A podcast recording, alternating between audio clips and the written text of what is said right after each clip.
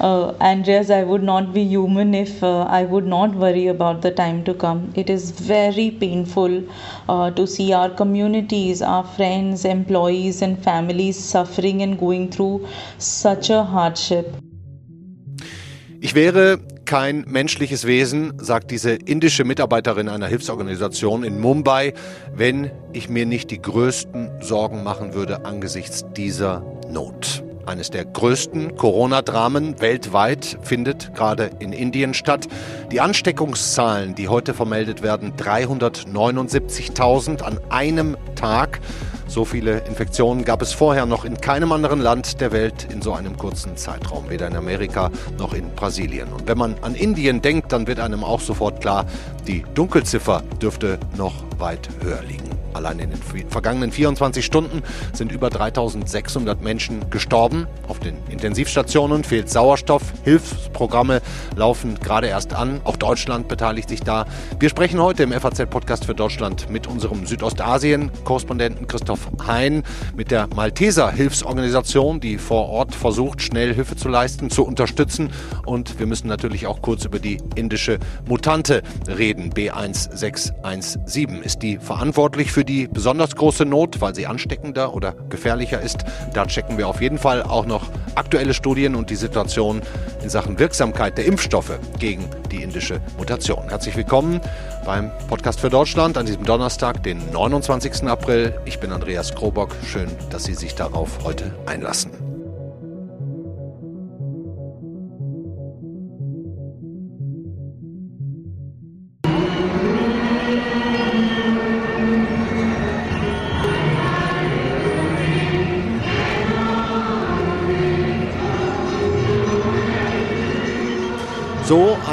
Klangteppich hören Sie gerade in der indischen Stadt Haridwar, wo das größte Hindu-Fest Kumbh Mela stattfindet. 30 Millionen Menschen feiern dieses größte religiöse Ereignis der Welt. Sind zwar weniger als sonst und auch kürzer als sonst, nicht dreieinhalb Monate, sondern nur einen Monat, aber die führenden Geistlichen haben leider das Tragen von FFP2-Masken verboten, aus religiösen Gründen. Vielleicht auch ein Mitgrund für die riesige Ansteckungswelle, die gerade Indien überflutet. Wir sprechen jetzt zuerst mit unserem Korrespondenten für das südliche Asien. Hallo Christoph Hein. Ja, schönen guten Tag.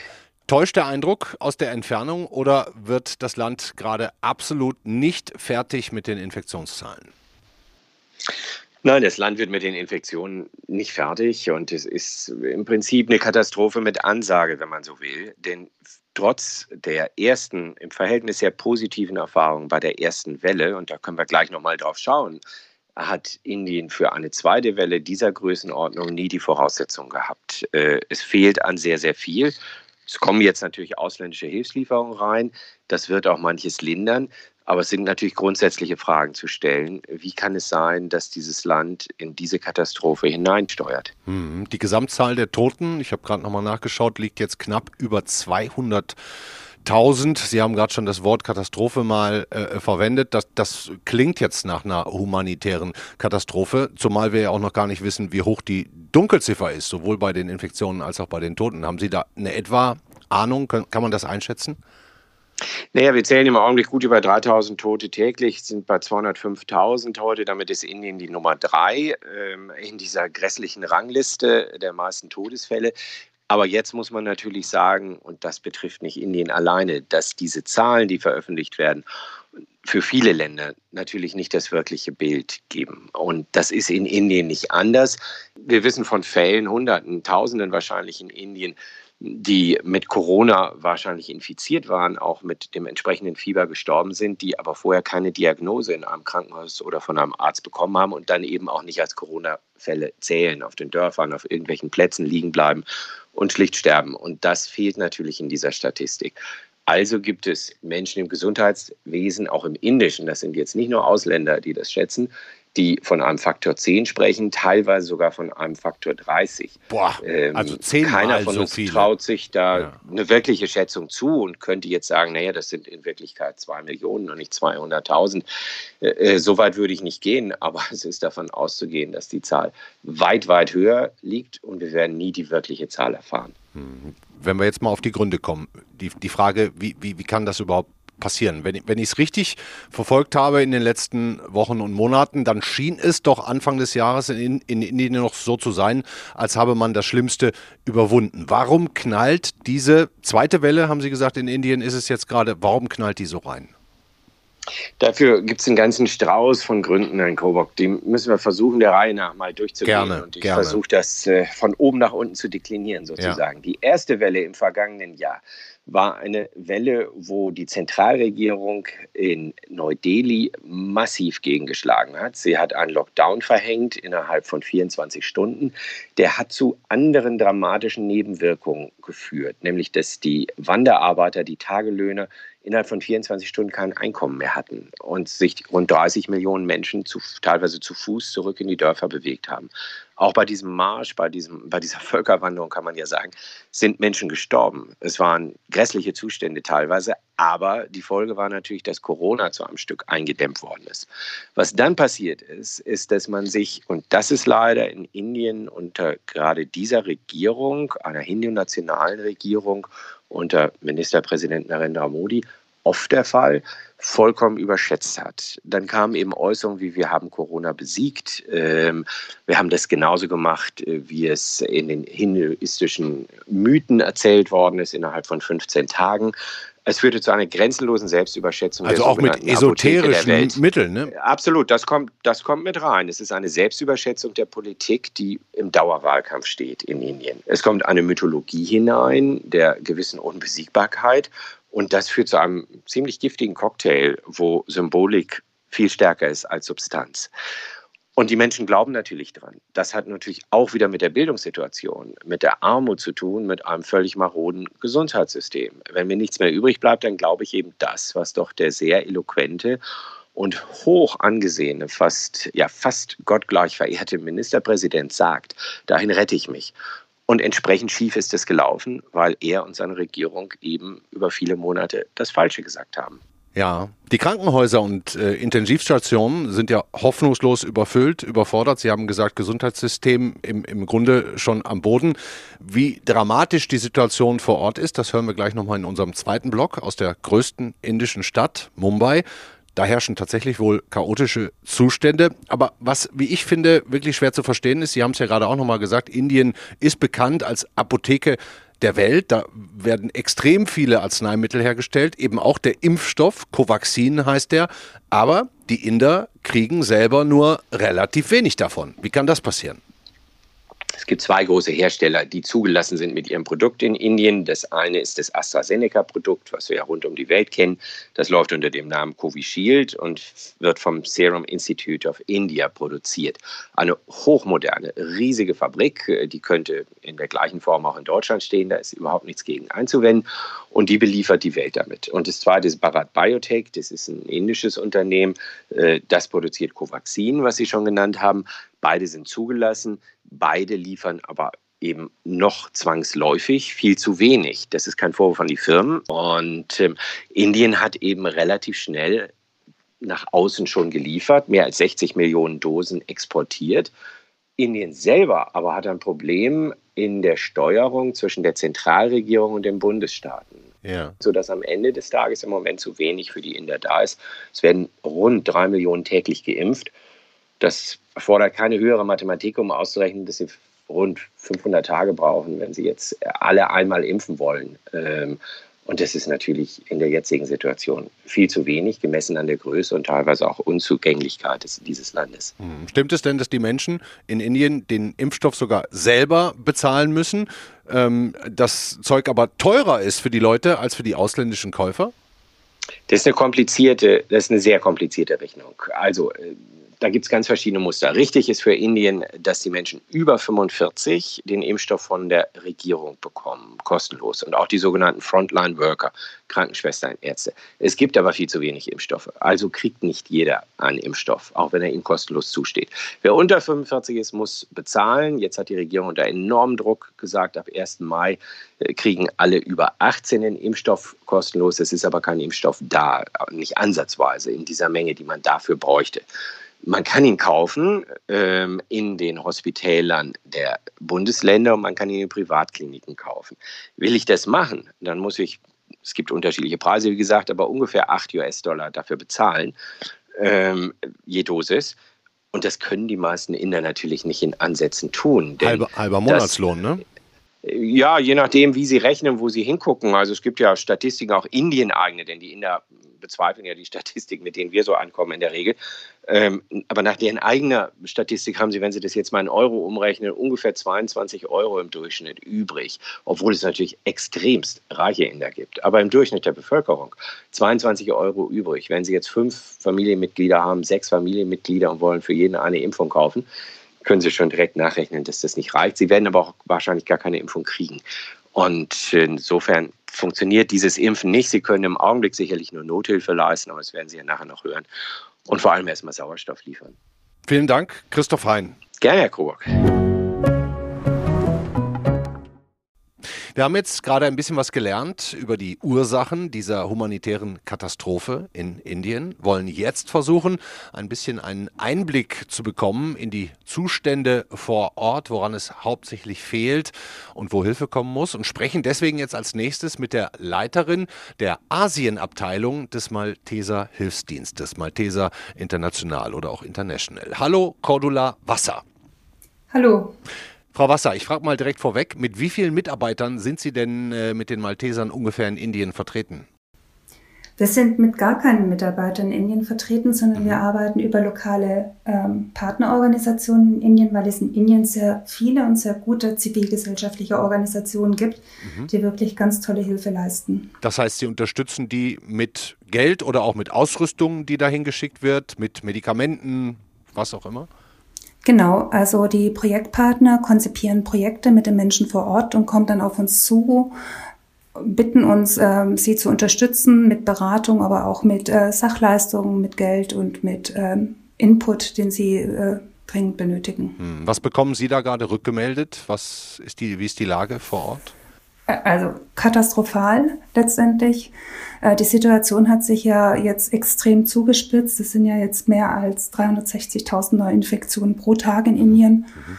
Und äh, das merkt man einfach. Also die Krankenhäuser sind absolut überlastet. Die Partner schreiben jeden Tag über, äh, über die Katastrophe letztendlich und ob wir in der Lage sind, noch mehr zu helfen. Wir machen wohl schon Covid-Maßnahmen schon äh, eine ganze Zeit lang, aber wir haben, haben die jetzt auch noch aufstocken müssen, weil einfach äh, die Bedarfe so riesig sind. Es gibt so viele Patienten, die tatsächlich nicht mehr versorgt werden können in den Krankenhäusern. Mhm. Und ähm, da verschlimmert sich natürlich auch die Situation in den verschiedenen Projektregionen, wo wir arbeiten. Hm, haben Sie da auch Zahlen zu, wie viele Menschen jetzt sozusagen in den Krankenhäusern zum Beispiel keinen Sauerstoff bekommen können? Ich meine, das ist ja wirklich dramatisch, wenn man an Covid-19 inklusive Lungenentzündung erkrankt ist, liegt auf der Intensivstation und da ist kein Sauerstoff, man muss es so hart sagen, dann ersticken die Menschen. Ne? Ähm, ja, äh, also ich kenne bloß die Todesfälle jetzt generell, die gesagt werden, es sind ja 2800 Menschen, die täglich sterben. Äh, insgesamt hat ja Indien schon 200.000 Covid-Tote und es sind 17,9 Millionen Menschen äh, infiziert. Äh, und das ist natürlich eine enorme Menge. Es wird immer schlimmer. Das Problem ist, dass tatsächlich viele Menschen ja schon so arm sind und äh, auch schon Hunger, Hunger leiden. Also allein in Indien gibt es 189 Millionen, die unterernährt sind. Und die sind natürlich neben den Alten und Kranken sind halt natürlich auch die, die Unterernährten diejenigen, die eine hohe Risikogruppe sind. Und wenn man sich das vorstellt, wenn sich das weiterhin so schnell ausbreitet, wird es eine eine Megakatastrophe, wo letztendlich dann die gesamte Gesellschaft und auch insbesondere dann langfristig und mittelfristig die Kinder extrem davon betroffen sind. Die ersten Hilfslieferungen sollen jetzt zumindest über, äh, unterwegs sein aus Amerika. Die ersten Flieger gehen heute. Die Bundeswehr schickt morgen ein, ein Flugzeug oder auch mehrere mit Sauerstoff. Was braucht es denn jetzt noch am dringendsten an akuter Unterstützung außer Sauerstoff? Die Partner in Indien, die machen insbesondere tatsächlich Aufklärungsarbeit, weil äh, es ist oft so, dass die Menschen krank sind und in ihren Hütten leben und nicht zum Arzt gehen, beziehungsweise äh, sich nicht entsprechend mit Hygieneverhalten ähm, äh, benehmen. Mhm. Das heißt, es wird Aufklärungsarbeit gemacht, es werden äh, Hygienemittel und Desinfektionsmittel äh, verteilt, es werden Masken verteilt an Schüler, an Schulen, es werden Schutzausrüstungen verteilt an medizinische Fachangestellte. Wir, äh, äh, die Partner organisieren Transporte in die Krankenhäuser ähm, ähm, und auch zu den Impfzentren. Es besteht ja auch eine extreme Impfskepsis in Indien. Das heißt, diese Aufklärungsarbeit, dass die Menschen zum Impfen gehen, ist auch sehr, sehr wichtig. Und zusätzlich hat natürlich diese ganze Pandemie äh, extreme sozioökonomische Auswirkungen auf die Bevölkerung. Daher helfen wir natürlich auch, um den Hunger zu äh, ja, ähm, zu bekämpfen, mhm. auch mit zusätzlichen Maßnahmen wie Lieferung von ähm, Saatgut, von Dünger, von, von Ziegen, sodass tatsächlich äh, diese Hungerkatastrophe, die nach dieser Pandemie kommt und sicherlich auch jetzt schon irgendwie anfängt, auch bekämpft werden kann. Hm, gutes Stichwort in der größten indischen Stadt Mumbai. Da haben wir Kontakt zu einer Mitarbeiterin der Aktion gegen den Hunger. Ähm, Snikda Sahal heißt sie und sie hat uns eine Sprachnachricht geschickt, in der eigentlich auch sie um Hilfe ruft. I cannot emphasize enough, um, Andreas, on how urgent the need is. It is not only about the life support within the help system, but it is it is about the entirety of the situation. You know, with the dwindling incomes, families are looking at a uh, you know upcoming food and nutrition crisis. With families and you know entire families and bread earners getting affected, it does start a vicious cycle of lack and poverty. Snikta Sahal sagt, die Dringlichkeit zu helfen könne man gar nicht deutlich genug ausdrücken. Es tue weh zu sehen, wie die Menschen leiden, aber es sei auch gut zu sehen, dass Hilfe da ist, dass man nicht alleine dastehe und das gebe ihr Kraft, jeden Morgen aufzustehen und sich wieder und wieder aufs Neue zu engagieren. Und sie glaubt letztlich auch und hofft zumindest, dass man diese Situation überstehen kann. Frau Wasser, auch wir haben ja hier unsere eigenen Sorgen gerade, haben auch die Pandemie, aber natürlich haben wir auch eine Verantwortung für diese leidenden Menschen. Was können wir tun?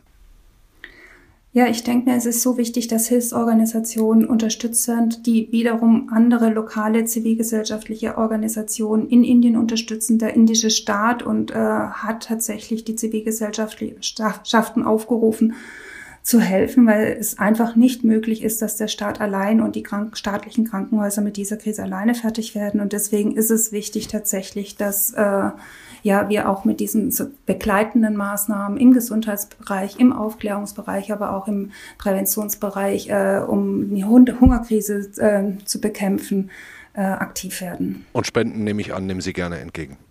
Ja, auf jeden Fall. Also die Partner rufen danach, weil sie einfach sehen, sie haben das Potenzial zu helfen, äh, wenn Gelder da wären. Und ähm, ich denke mir, deswegen sollten wir alle sozusagen äh, das, das uns Mögliche tun, um tatsächlich Hilfe dorthin kommen zu lassen. Mhm. Findet man Hinweise auf Ihrer Internetseite? Kann man da direkt spenden? Ich würde jetzt sofort mal was spenden. So viel konsumieren kann man ja gerade nicht. Ähm, ja, nee, das würde mich sehr freuen. Ja, natürlich kann man auf unserer Homepage spenden. Das ist äh, www.malteser international. Äh, und da findet man auch den Link dann zu unseren Projekten. Packe ich auch in die Show Notes. Vielen Dank, Cordula Wasser von den Maltesern. Machen Sie bitte weiter. Ja, herzlichen Dank. Wir haben gerade ausführlich und schmerzhaft die tatsächlich dramatische Situation aus Indien gehört. Eine wissenschaftliche Frage, die damit zusammenhängt und die uns ja auch hier Sorgen macht. Was hat die hohe Infektionszahl eventuell mit der indischen Virusmutation, diesem B1617 zu tun? Der Chef des Robert Koch Instituts, Lothar Wieler, hat heute gesagt, dass diese indische Mutation durchaus jetzt in Deutschland auch schon aufgetreten und identifiziert worden ist. Ja, wir haben einzelne Fälle in Deutschland. Wir werden, glaube ich, morgen oder so den neuen Bericht herausbringen. Also Einzelfälle gibt es bereits und natürlich äh, beobachten wir das. Was für ein Typ diese indische Variante genau ist, das klären wir jetzt mit dem Direktor des Instituts für Virologie an der Universität Gießen. Hallo, Friedemann Weber.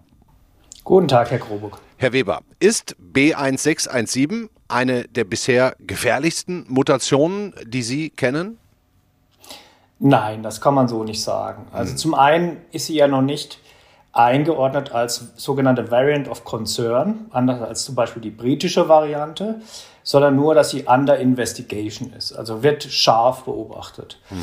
Es ist aber tatsächlich so, dass sie einige, äh, an einigen Schlüsselstellen Mutationen aufweist, die man schon von anderen Varianten kennt. Und diese sind tatsächlich Variants of Concern. Mhm. Kann also gut sein, dass sie letztlich ähm, virologisch gesehen einige der Eigenschaften dieser anderen Varianten tatsächlich auch hat. Mhm. Es klingt aber jetzt für mich im ersten Moment so, als würden Sie nicht unbedingt damit rechnen, dass die äh, britische Variante, die ja bei uns jetzt äh, ähm, im Umlauf ist, von der indischen verdrängt werden könnte. Nee, das sieht eigentlich nicht so aus, denn die britische Variante, die ist einfach sehr, sehr infektiös mhm. im Vergleich mit den anderen und hat bei uns quasi Lufthoheit. Mhm. Welchen Charakter hat denn äh, diese indische? Ist die besonders ansteckend auch oder ist der Verlauf bei Erkrankungen eher besonders gefährlich oder äh, von beiden ein bisschen? Das ist alles noch nicht klar. Selbst die Verteilung der Variante ist noch nicht klar, denn in Indien wird nicht so viel sequenziert wie jetzt. Also das andere Extrem ist Großbritannien. Und ähm, sie tritt eigentlich vor allem in zwei äh, Staaten auf, oder, Bundesstaaten äh, in Indien. Und äh, äh, Maharashtra oder wie das heißt, und Westbengal. Mhm. Und es kann sein, dass sie auch in anderen auftritt, aber wird noch nicht so genau äh, beobachtet eben. Und ähm, ob das alles, dass diese Dramatik, die momentan in Indien beobachtet wird, ob das damit zu tun hat, dass diese spezielle Variante da sich verbreitet oder ob das schlicht eben mit diesen ganzen religiösen Festivitäten zu tun hat, ja. die äh, äh, vor kurzem waren, das ist noch überhaupt nicht klar. Ja, und Wahlkampfveranstaltungen haben wir von unserem Korrespondenten ja. gehört. Ne? Also da sind ja, ja auch Zehntausende Leute, Cricket-Spiele, 100.000 Leute im, im, im, Stadion. Und wenn wir jetzt nochmal ähm, ein bisschen versuchen, die Wissenschaft zu verstehen, ähm, ich lese ja immer von Spikes und Oberflächen und wie mhm. die andocken und so weiter. Was kann denn diese Virusvariante, was wir schon wissen? Also sie hat eine Menge Mutationen und davon sind sieben Stück insgesamt in dem Spike-Protein. Und ähm, drei davon sind eben, wenn man so möchte, alte Bekannte. Und äh, die man eben von anderen kennt. Und äh, eine Position ist immer diese 484, die bei den, eigentlich allen Variants of Concern aufgetreten ist. Und die hat eigentlich schon äh, einen Einfluss darauf, wie gut die sogenannten neutralisierenden Antikörper wirken. Und die mhm. schwächt eigentlich, wenn es dort mutiert ist, auf eine bestimmte Weise die Wirkung der neutralisierenden Antikörper ab. Jetzt muss man aber dazu wissen, dass genau diese Änderung eine andere ist bei der irisch-indischen Variante. Und ähm, da kann es gut sein, dass dann diese abschwächende Wirkung nicht so stark ist. Mhm. Wissen wir denn schon irgendetwas über die Wirksamkeit der Impfstoffe, die wir bisher äh, haben, gegen die indische Mutation? Also es gibt eine Studie, die wurde mit dem, ähm, oder ein Preprint, die wurde mit dem indischen äh, Impfstoff gemacht und da hat man eigentlich keinen großartigen Einfluss gesehen. Also das war nach wie vor äh, die neutralisierende Antikörperwirkung sehr hoch. Sogar bei Astra, um die, diese Frage mal zu erlauben. Ja, also Astra, das war jetzt dann nicht mit dabei, aber das ist zu erwarten. Mhm. Also das heißt, wenn wir das jetzt mal so grob zusammenfassen, es gibt eine Menge Mutationen in dieser Welt und es wäre ratsam, dass wir in so vielen Ländern wie möglich so eine Art Herdenimmunität erreichen, dass überhaupt nicht neue Mutationen noch entstehen mhm. können, aber diese indische, ähm, von der allein wird die Welt nicht untergehen. Ähm, also hoffen wir das mal. Wir haben einfach noch nicht genug Daten, um das wirklich fest zu sagen. Es ist aber nun mal schon so, dass die, äh, die, diese Schlüsselpositionen, die mutiert sind, halt auch die sind, die woanders auch auftreten und es hat schon bestimmt eine biologische Bedeutung. Hm. Es sieht aber nicht so aus, als ob das alleine jetzt verantwortlich dafür ist, was gerade in Indien abgeht. Hm. BioNTech, ähm, unser Impfstoffhersteller, hat heute mitgeteilt, sie gehen davon aus, dass, dass ihr Impfstoff ähm, auch gegen die indische helfen würde. Ähm, wie, wie, vertrauenswürdig ist das, wenn der Hersteller sowas mitteilt? Was schließen ja, das, Sie daraus dann? Ähm, also zum einen sind die immer sehr schnell darin, das zu testen und ich kann mir auch sehr gut vorstellen, dass das äh, äh tatsächlich hält, was Sie sagen. Hm. Abschließende Frage, Herr Weber, wann schaffen wir Herdenimmunität in Deutschland? Ja, wenn sich alle weiterhin brav so impfen lassen, dann ist es wahrscheinlich tatsächlich so. Im, gegen Ende des Sommers erreicht. Man muss aber dazu sagen, Herdenimmunität ist ja nicht nur Immunität durch Impfung oder Infektion, mhm. sondern es fließt auch mit ein, welche Maßnahmen noch ergriffen sind. Wenn wir also weiterhin die Maske tragen, bei besonders äh, bei Events, wo wir besonders dicht aufeinander hocken, im Inneren etc. Ähm, beispielsweise und wenn wir weiterhin Antigen-Tests machen und Leute, die Erkältungssymptome haben, vielleicht auch einen Corona-Test, dann brauchen wir gar keine so hohe Herdenimmunität, wie jetzt errechnet wurde. Mhm. Spahn hat heute gesagt, gestern wurden erstmals über eine Million Menschen geimpft. Da ist ja, ja zumindest jetzt mal ein genau. ordentliches Tempo drin. Ich höre das ja. in meinem privaten Umfeld ja. jetzt auch quasi fast täglich von Menschen, die sagen, wow, ich habe Termin, ich habe mich registriert, ich habe Termin. Kriegen Sie das auch so mit? Also ist ja, sind ja eigentlich gute, gute Nachrichten. Ne? Ja, ja, nein, das ist fantastisch. Hm. Also das geht wirklich voran, muss man sagen. Hm. Sehr erfreulich. Ich bin da sehr zuversichtlich. Klasse. Dankeschön, Friedemann Weber. Beste Grüße nach Gießen. Gerne, Herr Kroburg. Schöne Grüße zurück. Tschüss. Das war der FAZ-Podcast für Deutschland an diesem Donnerstag, den 29. April. Ja, alles nichts Gutes, was wir da aus Indien hören. Vielleicht hilft uns das ja bei der Einordnung unserer eigenen Not auch mal ein bisschen besser, denn hier sind die Zahlen ja tatsächlich im Moment ganz gut und auch die Infektionszahlen und Sterberate nicht annähernd in Bereichen wie in anderen Ländern dieser Welt, wie zum Beispiel Indien, was wir heute gehört haben. Wenn Sie Lust haben, helfen Sie. Die Links für die Malteser ähm, packe ich in die Shownotes. Ihnen einen schönen Abend. Ciao.